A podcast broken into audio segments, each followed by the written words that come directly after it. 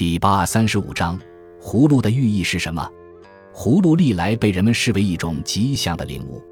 首先，葫芦二字类似于福禄的谐音，因此成为福禄的象征。比如寿星的拐杖上经常挂有葫芦，与他另一只手里的寿桃共同象征福禄寿。